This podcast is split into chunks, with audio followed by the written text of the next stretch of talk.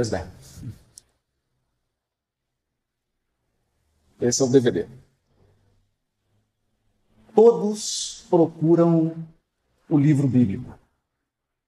É com certeza o livro mais vendido na história da humanidade. E talvez por uma intuição, todos que se aproximam desses registros sentem como se estivessem diante de algo sobre-humano. Por quê? Por que o texto bíblico nos emociona, nos inspira, provoca admiração, provoca às vezes perplexidade diante da linguagem altamente simbólica, e em especial os livros do Novo Testamento, que vêm propor para a humanidade um desafio nunca antes visto. Durante muitos séculos, a humanidade se debruçou sobre esses textos, aplaudiu os grandes profetas do Velho Testamento e do Novo Testamento. Durante muitos séculos, esses textos foram discutidos, teologias foram criadas, igrejas foram erguidas, guerras foram travadas, muitas pessoas morreram em nome da Bíblia.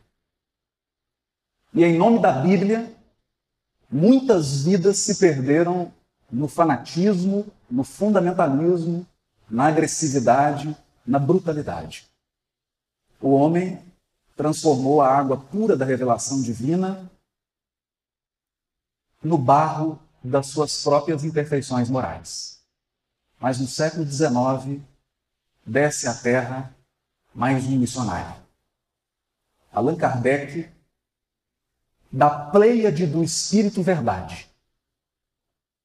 O Espírito Verdade que contava com uma pleiade de espíritos superiores, mas um deles teve que encarnar. Um dos membros da pleiade tomou corpo e se transformaria na Terra no porta-voz de toda a pleiade do Espírito Verdade. E é nas páginas luminosas de um livro dos Espíritos que a humanidade pode beber de uma nova fonte de religiosidade. A partir da doutrina espírita, o nosso conceito de religião precisa mudar, precisa se ampliar, precisa se aperfeiçoar, se ele quiser dar conta do conteúdo de O Livro dos Espíritos.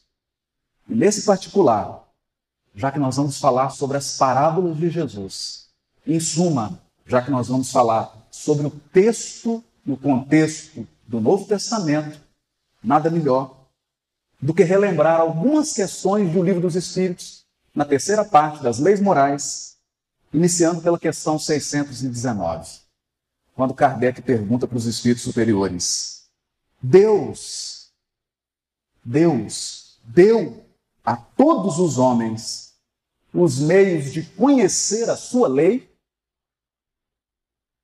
Todos os seres humanos podem conhecer a lei de Deus? E os Espíritos respondem: todos podem conhecê-la, mas nem todos a compreendem. Os que a compreendem melhor são os homens de bem e aqueles que querem procurá-la. Procurá-la. Há uma cerca que separa a mente humana da compreensão da lei divina. Só penetra na compreensão da revelação divina verdadeiramente aquele que tem bondade no coração. Porque a compreensão da lei divina é vedada aos maus por mais intelectualizados que eles sejam. Não importam os títulos acadêmicos, não importa o quão sofisticada seja a inteligência da criatura, se ela formar, se os seus desejos forem de maldade, ela não penetra legitimamente e definitivamente na compreensão da lei divina. É a mensagem da questão 619. Mas aqui os Espíritos dizem também que além da bondade, além de ser um homem de bem, para compreender a lei divina, é preciso procurá-la.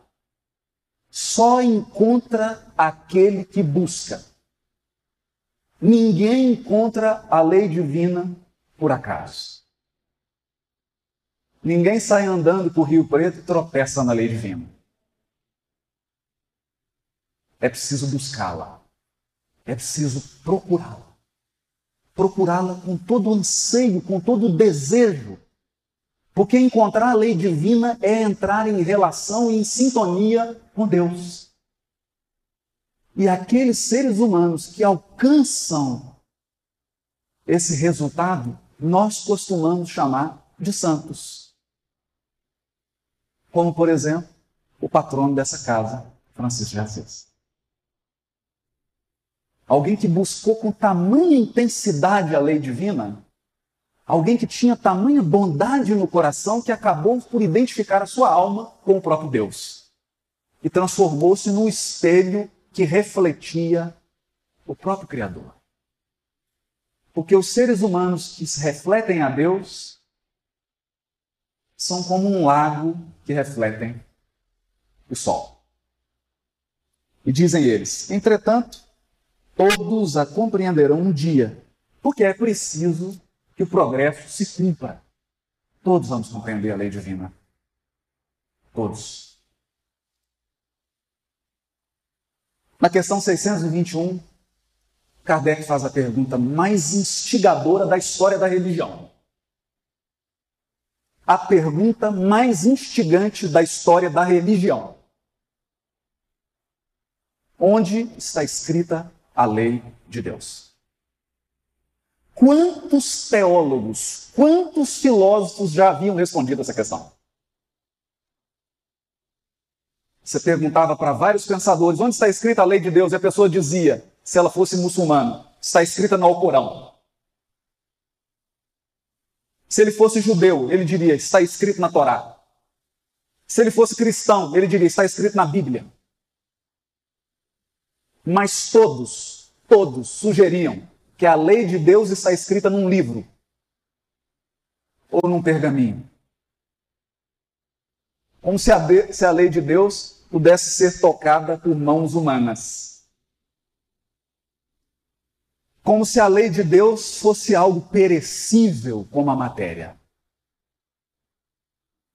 Como se Deus pudesse falar utilizando a limitada linguagem dos encarnados. Mas os espíritos superiores dão uma resposta simples. Onde está escrita a lei de Deus? Dizem eles. Na consciência. Na consciência. Levando todos nós a refletir que a Bíblia já foi escrita no dia em que você foi criado. E ela está dentro de você a verdadeira Bíblia sempre esteve dentro de você. Dentro de você. Faz parte de você. Então, quando nós dizemos estudar o Evangelho, estudar a Bíblia, estudar as parábolas, nós não estamos falando de uma busca fora nós estamos falando de uma busca interior, de uma jornada dentro da tua alma. É mergulhar no mais profundo que existe no seu ser. É lidar com a parte mais sagrada que você carrega no seu coração. Na tua consciência Deus grafou todas as leis divinas. Todas as leis divinas. Isso significa que o juiz é a tua consciência.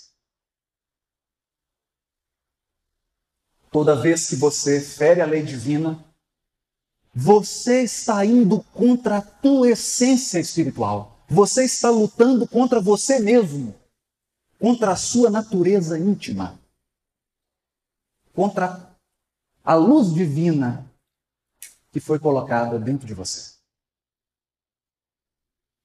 Se hoje nós vamos falar sobre estudo das parábolas, não se engane, eu não estou falando de manusear textos apenas. Nós estamos falando de uma busca, de uma busca. Mas para buscar, você tem que querer encontrar. Isso me faz recordar uma jovem que saía de um grupo. E ela então me procurou e disse assim: Olha, eu já fui para o hinduísmo e não encontrei. Depois eu fui para o budismo, não encontrei. Fui para o protestantismo, não encontrei. Fui para o catolicismo, não encontrei. Agora vim para a doutrina espírita e não estou encontrando.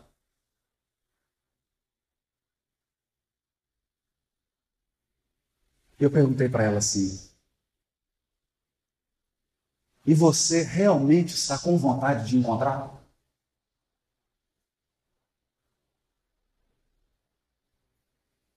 Você realmente está com vontade de encontrar?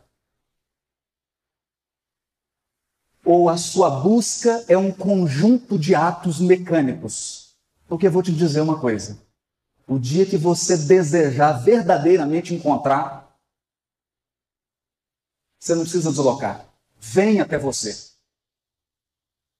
Não é você que vai. Vem ao teu encontro. Mas você precisa desejar.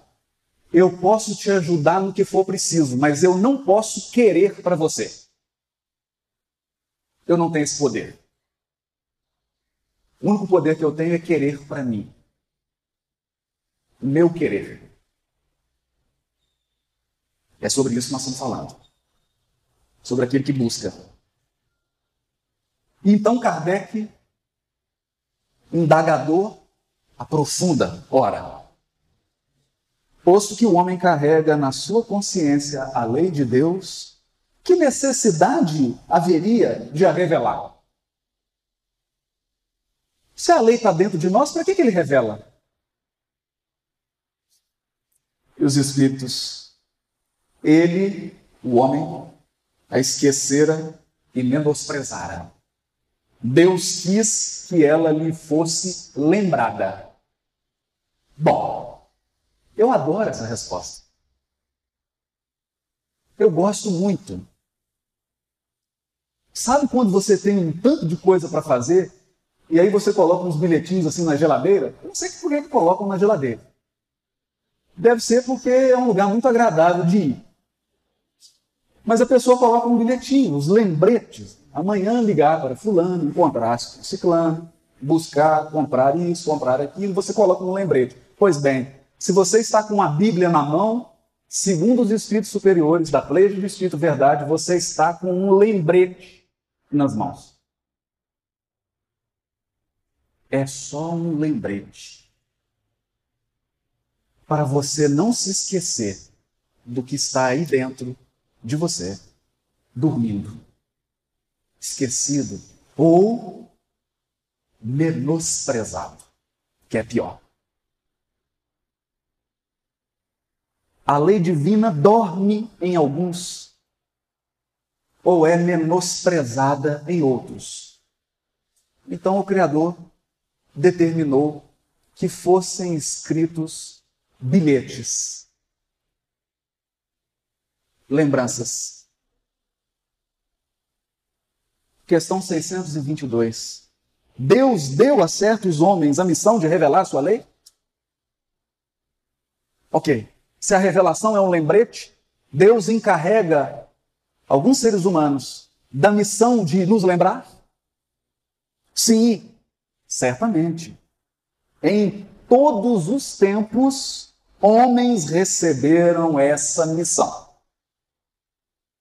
são os espíritos superiores encarnados com o objetivo de fazer a humanidade avançar. E na questão 623, quando Kardec fala, mas alguns falharam. Alguns falharam. E os Espíritos respondem: aqueles que não estão inspirados por Deus e que se deram por ambição uma missão que não tinham, os falsos profetas, certamente puderam transeá-los. Entretanto, como em definitivo eram homens de gênio, eram pessoas inteligentes, no meio mesmo desses erros que eles ensinaram, frequentemente se encontram grandes verdades. O difícil é separar o trigo do joio. O trigo do joio. O que nos lembra de uma lenda, uma história antiga. Dizem que certa vez o diabo visitou a terra. É claro que é uma lenda, né? É uma metáfora. O diabo visitou a terra. E ele passava pelos caminhos, diz que passou aqui em Rio Preto, e começou a jogar mentira na rua. E ele tinha um ajudante. De repente ele tira do saco uma meia verdade e joga na rua. E aí o ajudante dele fala: Mas, mestre, você está jogando uma meia verdade? Ele fala: oh, É pior do que uma mentira. É pior do que uma mentira.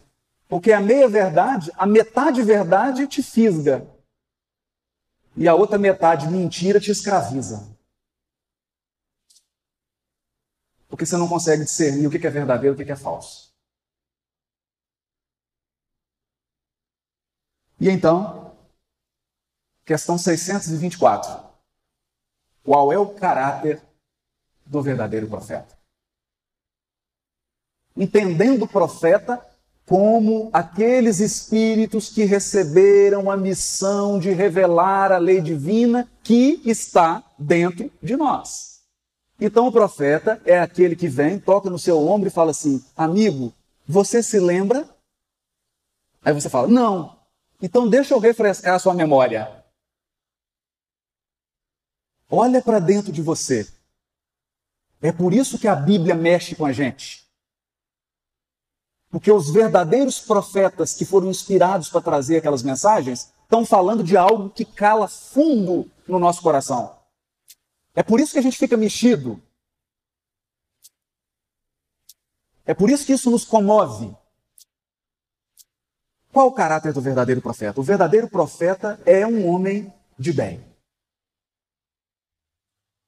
Inspirado por Deus. Pode-se reconhecê-lo por suas palavras e por suas ações. Deus não pode se servir da boca do mentiroso para ensinar a verdade. E aí, a grandiosa questão 625. Qual tipo mais perfeito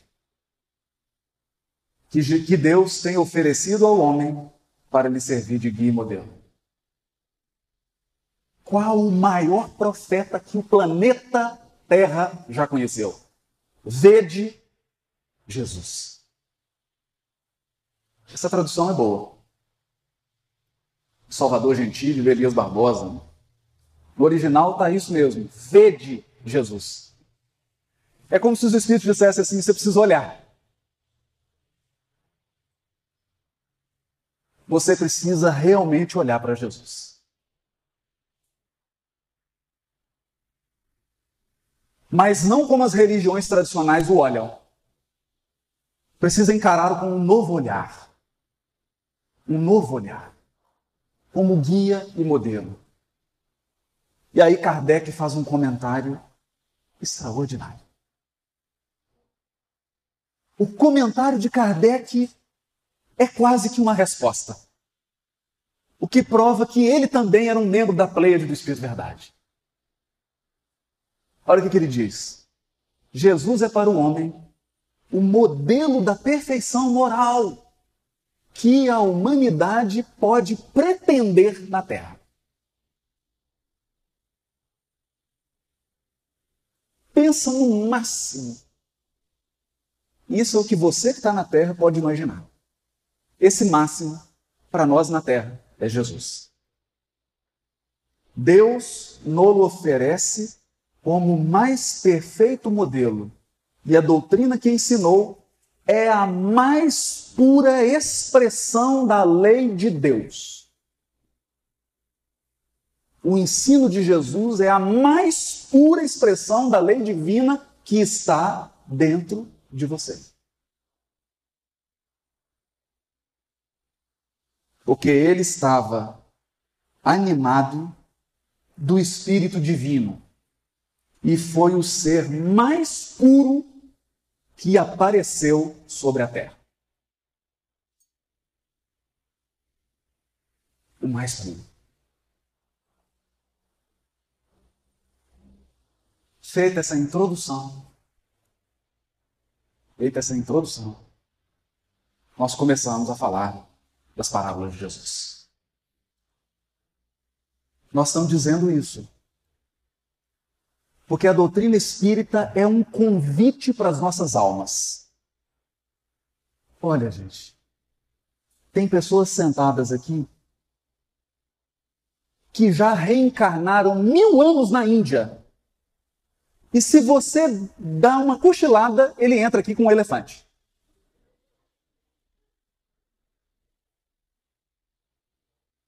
Outros aqui reencarnaram 3 mil anos na China.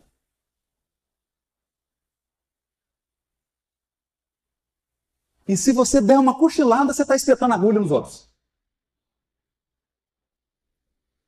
Quantos aqui reencarnaram em Roma? Quantos aqui no povo hebreu?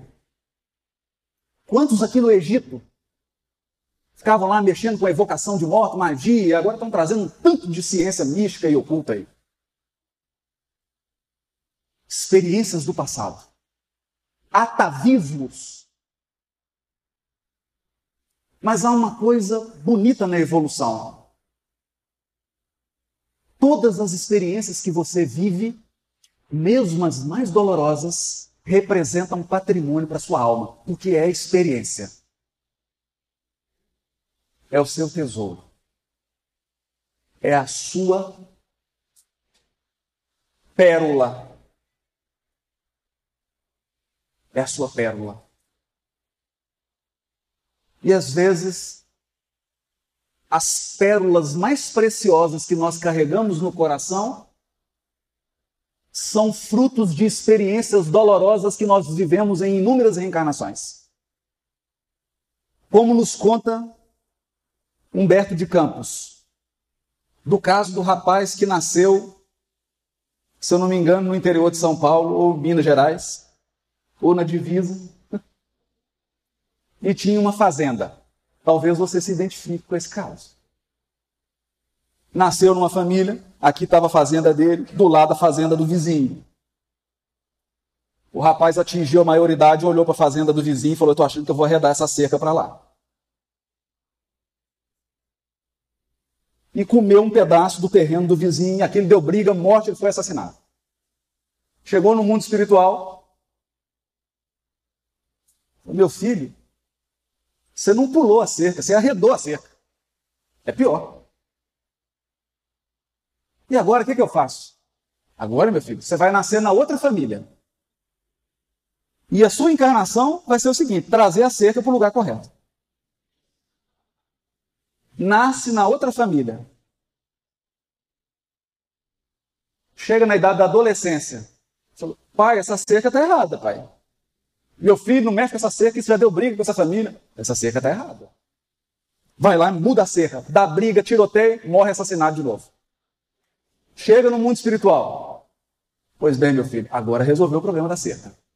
Isso é o caso do Bert Campos. E agora o que, que eu faço? Agora você vai nascer na família original e pelo amor de Deus. Não mexe na cerca. A única coisa que nós te pedimos, misericórdia, você não mexe na cerca. Todos os personagens do drama vão estar todos reencarnados, vão repetir a mesma história. Nessa historinha ele já perdeu quase 300 anos três encarnações por causa de um limite entre fazenda. Chega na idade adulta, o irmão mais novo, aí já entra a obsessão, já entra tudo, né? Os obsessores, aqueles espíritos que não se afinizam conosco, não gostam da gente, falam, vamos atrapalhar a vida do sujeito? Vamos. Fala para ele mexer na cerca. Aí é mais três reencarnações. Sopraram na cabeça dele, ele não aceitou a sugestão, sopraram na cabeça do irmão mais novo. O irmão mais novo chega para ele e fala assim: Olha, a gente podia mexer nessa cerca. Aí, a criatura já acumulou experiência. Experiência acumulada no sofrimento, na dor. Ele virou para o irmão mais novo e falou assim: Você está proibido de passar 100 metros dessa cerca. É experiência. É experiência. Então o que nós estamos dizendo? Nós temos milênios de experiência religiosa. Mas somos crianças em espiritualidade superior. É muito fácil voltar ao passado. Pode acontecer comigo, pode acontecer com você a qualquer momento. E quando você menos imaginar, você está repetindo práticas religiosas do início da evolução da humanidade.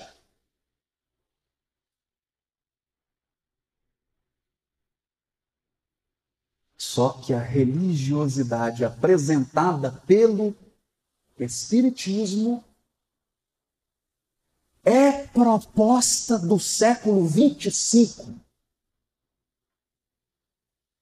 A doutrina espírita está cinco séculos à frente.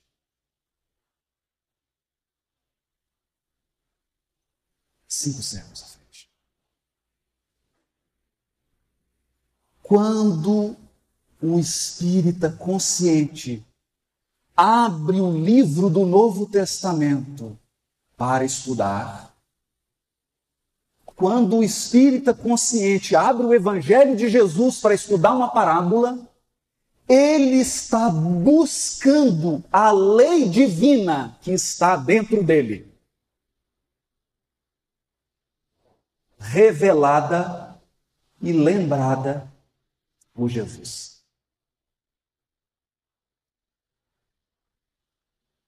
Então, evangelização evangelização é mais tirar de dentro do que colocar dentro. O evangelho já está escrito na tua consciência. Na minha consciência. O que nós vamos fazer hoje à tarde aqui é só lembrar. É só buscar. É cavar. Estudar o Evangelho é fazer uma viagem interior. Talvez a viagem mais profunda que você faça. Porque é buscar Deus dentro de você.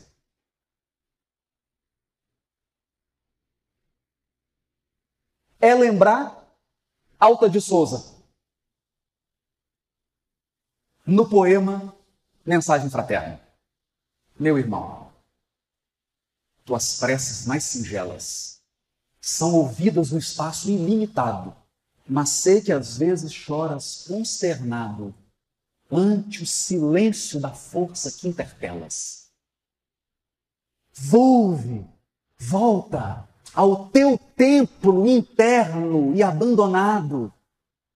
Templo interno e abandonado, a mais alta de todas as capelas e as respostas mais lúcidas e belas hão de trazer-te alegre e deslumbrado. Ouve o teu coração em cada prece. Deus responde em ti mesmo, em ti mesmo, e te esclarece com a força eterna da consolação.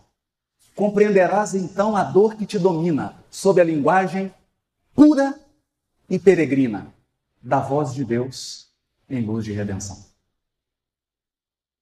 Deus fala, mas fala sem palavras articuladas, porque ele fala através dos sentimentos que tomam a nossa alma.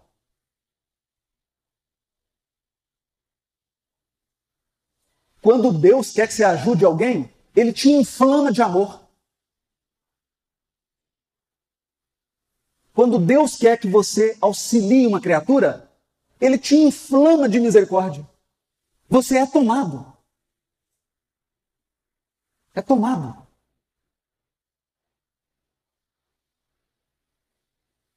Porque ele fala através de nós, pelo coração. Lá está o altar mais alto da terra. Então, você não precisa tomar um chá para sair de órbita. Não precisa escalar um monte, porque a igreja mais alta está dentro de você. É sobre essa busca que nós vamos falar. Sobre essa busca.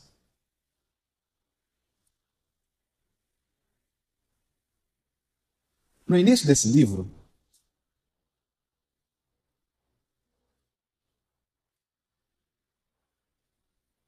nós citamos na introdução do livro um texto de Emmanuel que está no livro Caminho, Verdade e Vida.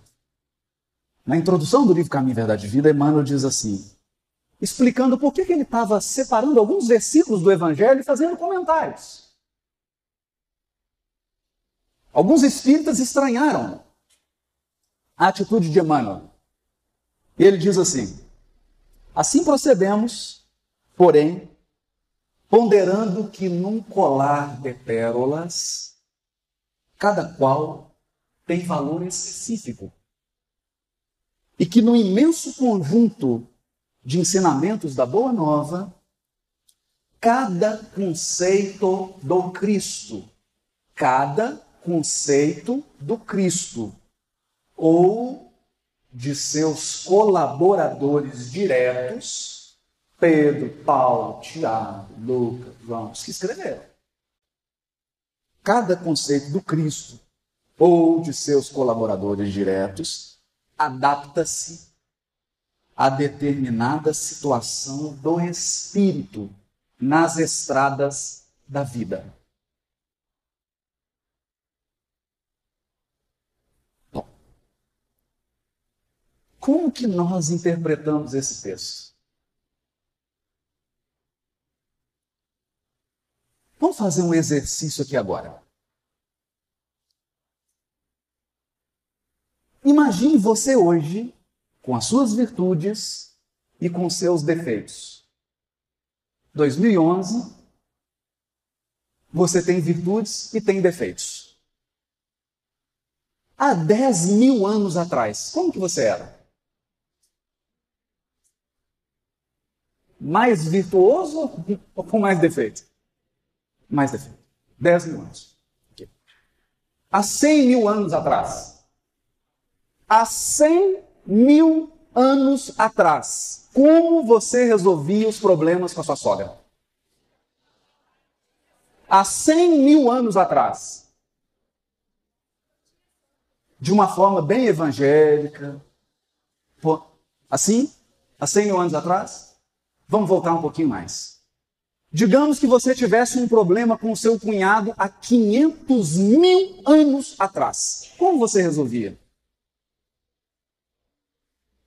Como você era 500 mil anos atrás? Uma pessoa caridosa, mansa, humilde. Assim? 500 mil? Ok. Há um milhão de anos atrás.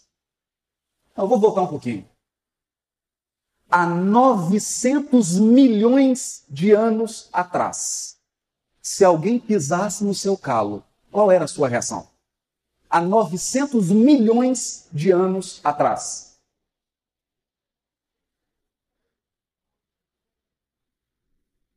Todo mundo ficou desanimado. Hã? Vamos voltar mais um pouquinho? Há 2 bilhões de anos atrás. Qual era o conjunto de experiências que você trazia dentro de você? Você era uma pessoa experiente, espiritualizada, bondosa há dois bilhões, dois bilhões de anos atrás. No meu caso, era um cachorrinho bastante simpático, quase não mordia. Dois bilhões de anos atrás. Vamos dobrar. Há 4,5 bilhões de anos atrás, Jesus era o governador espiritual do planeta.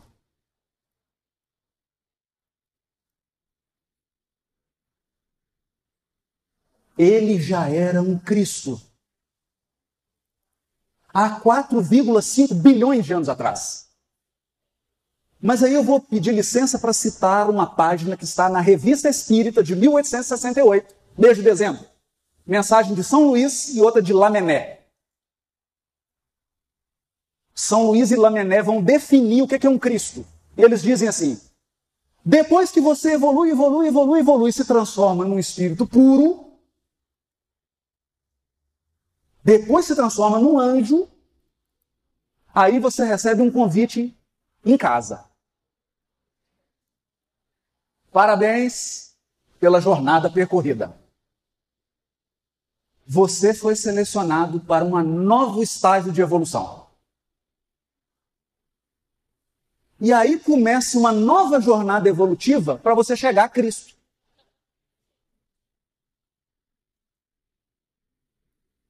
Mas não se preocupe, é coisa rápida. É algo, pelos meus cálculos aproximados, algo em torno de 15 a 20 bilhões de anos. Depois que você já é anjo. Depois que você atinge a angelitude, mais uns 15 a 20 bilhões, você chega no nível de um Cristo. Porque Emmanuel diz no A Caminho da Luz: os sistemas solares nos quais Jesus evoluiu não existem mais.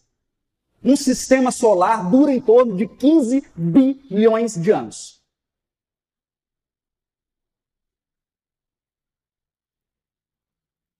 Então, há 4,5 bilhões de anos, ele já era Cristo.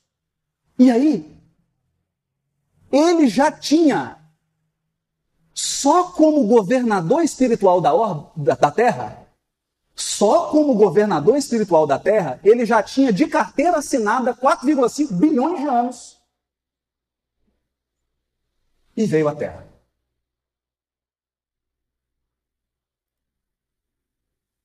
Eu vou pedir para você ser bastante sincero comigo. Você acha? Você acredita que Jesus tem mais experiência que você? Você diz, eu, eu desconfio. Mas eu queria consultá-los para saber se eu estou certo.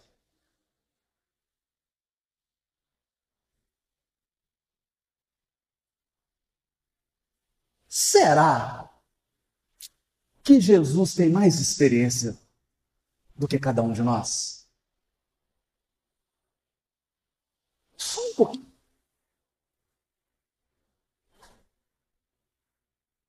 Só um pouquinho. Só uns 20 bilhões de anos de diferença.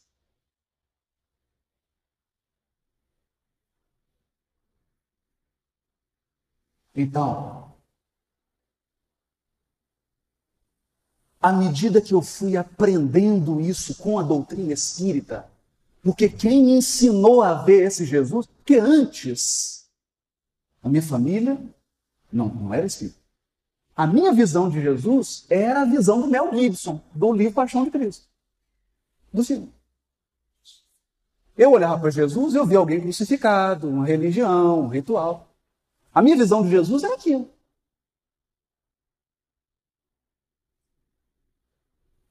Eu achava que Jesus era como eu. Eu achava que eu, que eu poderia pegar o oceano que é Jesus e colocar dentro do meu copinho.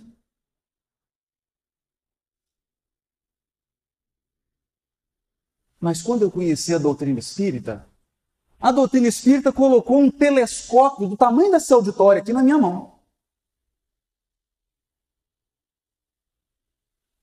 E com esse telescópio eu passei a ver o universo infinito. Aí eu fiquei assombrado.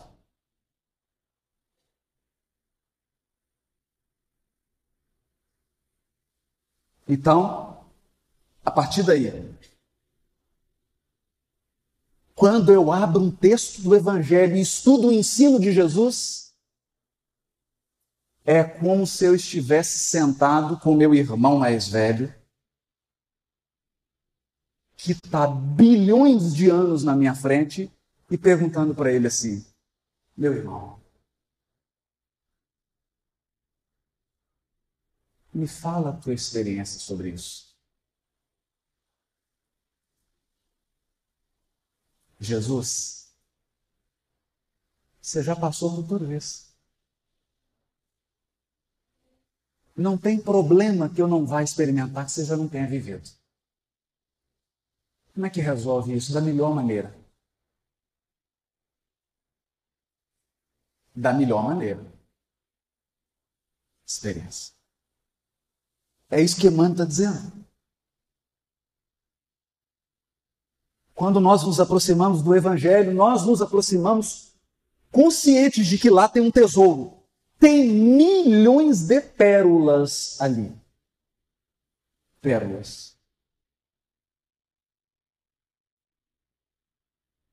Mas, mas a pergunta é: quando você abre o Novo Testamento, o que, que você está buscando?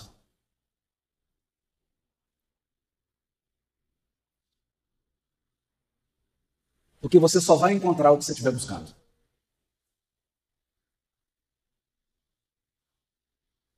Você só vai encontrar o que você estiver buscando. E aí eu me lembro de um caso muito engraçado contado pelo Divaldo até. Ele disse que acabou a palestra quando ele desceu, veio um senhor bêbado até ele. E falou assim: O senhor que é o Divaldo? Pois não. Quando ele perguntou, o senhor que é o Divaldo, ele já ficou tonto, porque só o cheiro do álcool já tonteou. Ele falou assim: ó, senhor Divaldo, Jesus era alcoólatra. Misericórdia.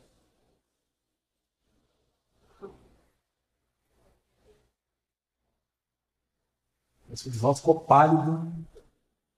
Assim, como assim, meu filho? Era pode.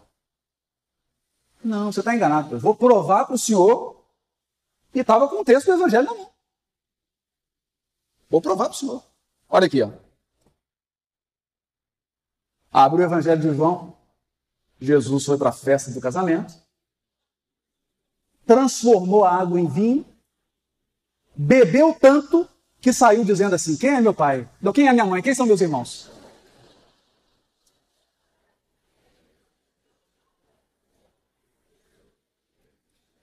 Então, você vai encontrar na Bíblia o que você quiser.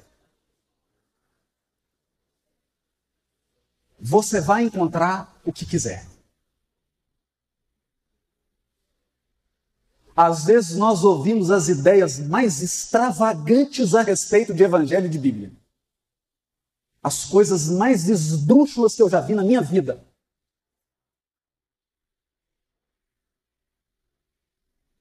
Mas aquele que é sincero, que tem pureza de intenções, esse está buscando a Deus. Está buscando Deus. E diz o profeta Isaías: Deus quer ser encontrado. A coisa que ele mais quer é ser encontrado. Você está buscando a Deus, você está buscando a lei divina se eu vou para o texto com pureza de sentimento, eu não estou buscando contradição, eu não estou buscando a letra, porque a letra mata. Se eu vou de coração puro, eu estou buscando espírito. Eu estou buscando algo espiritual. Eu estou buscando alimento espiritual. A pergunta é: você abriu o Evangelho, você está com fome? Você realmente está com fome? Fome. Fome de espírito. Emmanuel diz no prefácio do livro Nosso Lar: em verdade, nós precisamos de espiritualismo.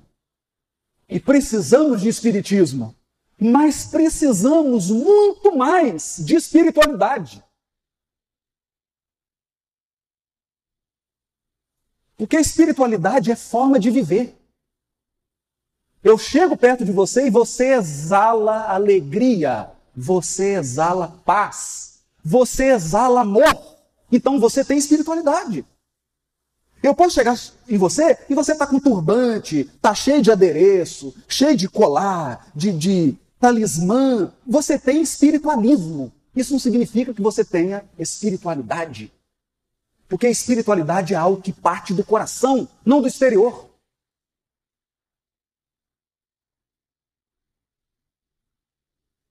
Espiritualidade é algo que sai dos seus olhos. Dá para sentir. É isso que nós estamos buscando. É isso que nós estamos buscando. É isso. Deve ser isso. Deve ser isso. Então, nesse livro, esse é um livro de um aluno. De um aluno. Porque quando eu abro o Evangelho, eu me sinto uma criancinha que está indo para a primeira série, com merendeira e tudo. E feliz da vida. Eu me sinto uma criancinha indo para aula.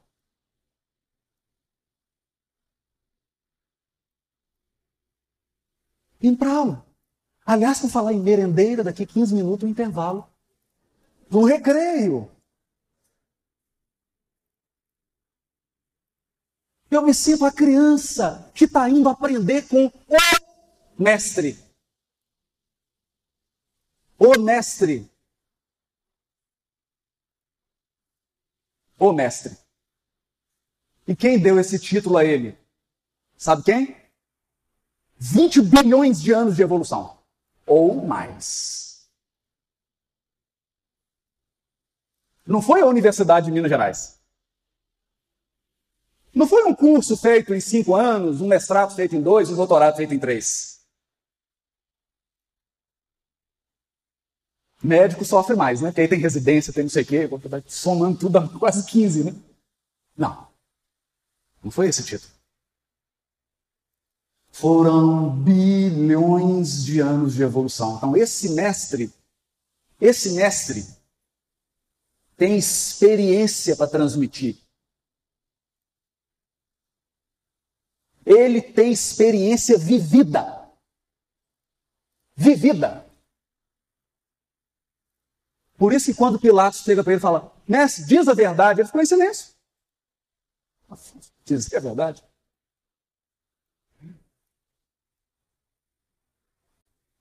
É como se ele dissesse para Pilatos: Olha para a minha vida, olha para a minha vida, você não está conseguindo ouvir nada. É como diz os Espíritos para Kardec: vede Jesus, vede, você está vendo. Você está vendo Jesus? Vede. Olha para ele. O tipo mais perfeito que Deus tem oferecido. Mas só que Deus está oferecendo já tem dois mil anos. Está demorando a gente aceitar a oferta. É esse o sentido. Nesse sentido, nosso propósito ao estudar o ensino de Jesus é sempre um propósito espiritual. Porque, na verdade, todos nós queremos a felicidade.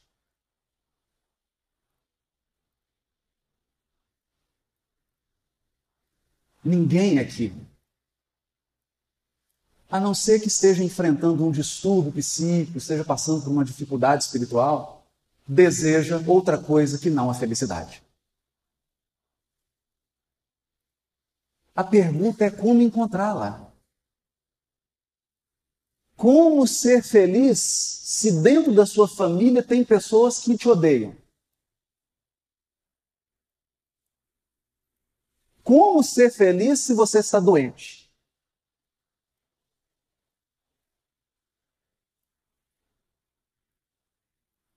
São essas as perguntas. E essas são as respostas do Evangelho. É lá que Jesus vai passar por todos os desafios da existência humana e vai dar respostas que são profundas porque as respostas dele não são só faladas, são vividas. Vividas.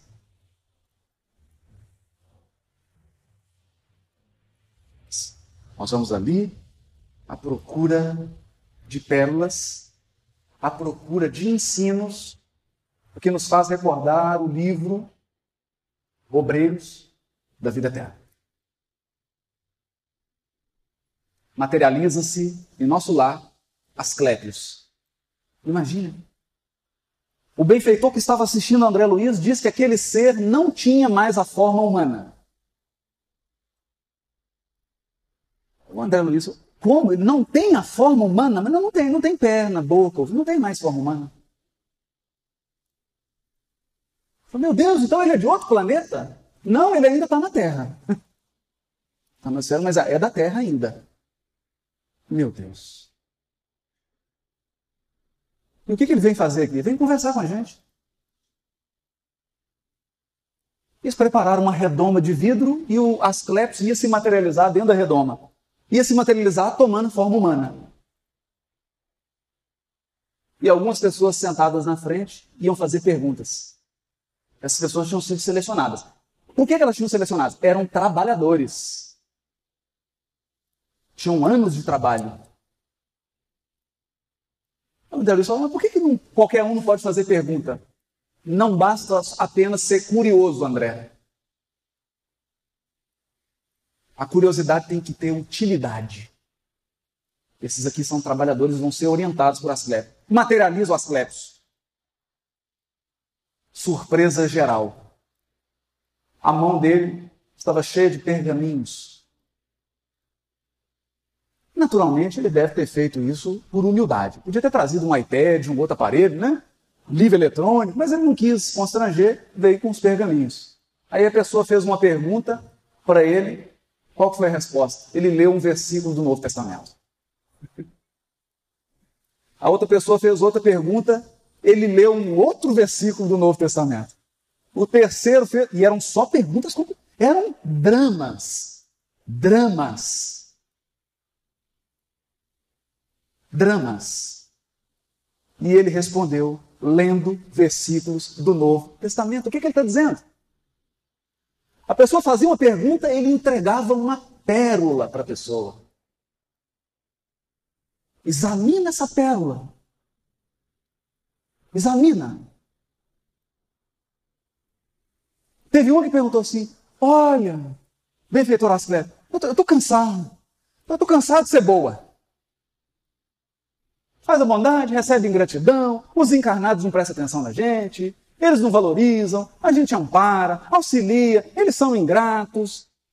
E começou a fazer aquela reclamação.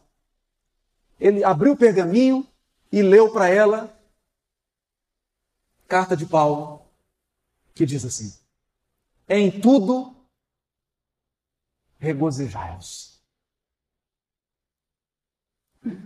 Regozijai-vos sempre.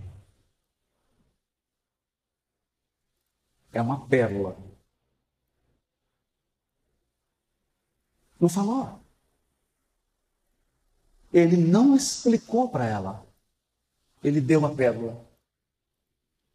Como se dissesse para ela: agora você vai aí, ó, cuidar dessa pérola, meditar, medita, sente, vai digerindo até essa pérola entrar dentro de você até isso se transformar numa experiência pessoal sua. É isso que nós estamos buscando. Nós estamos buscando isso. É isso. Por quê? Por que, que o Evangelho são essas pérolas? Quem responde é André Luiz no livro Agenda Cristã. no livro Agenda Cristã. ele tem duas frases fantásticas. A primeira é: se você tem uma semana de conhecimento do Evangelho, você já sabe o que fazer.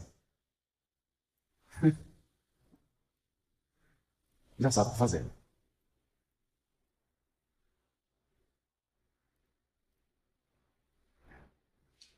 Olha, porque o Evangelho aí representando um roteiro.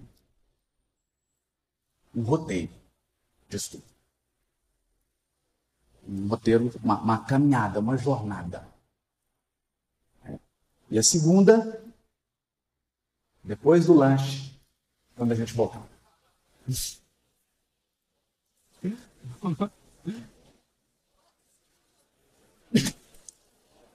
Nossa, gasguei.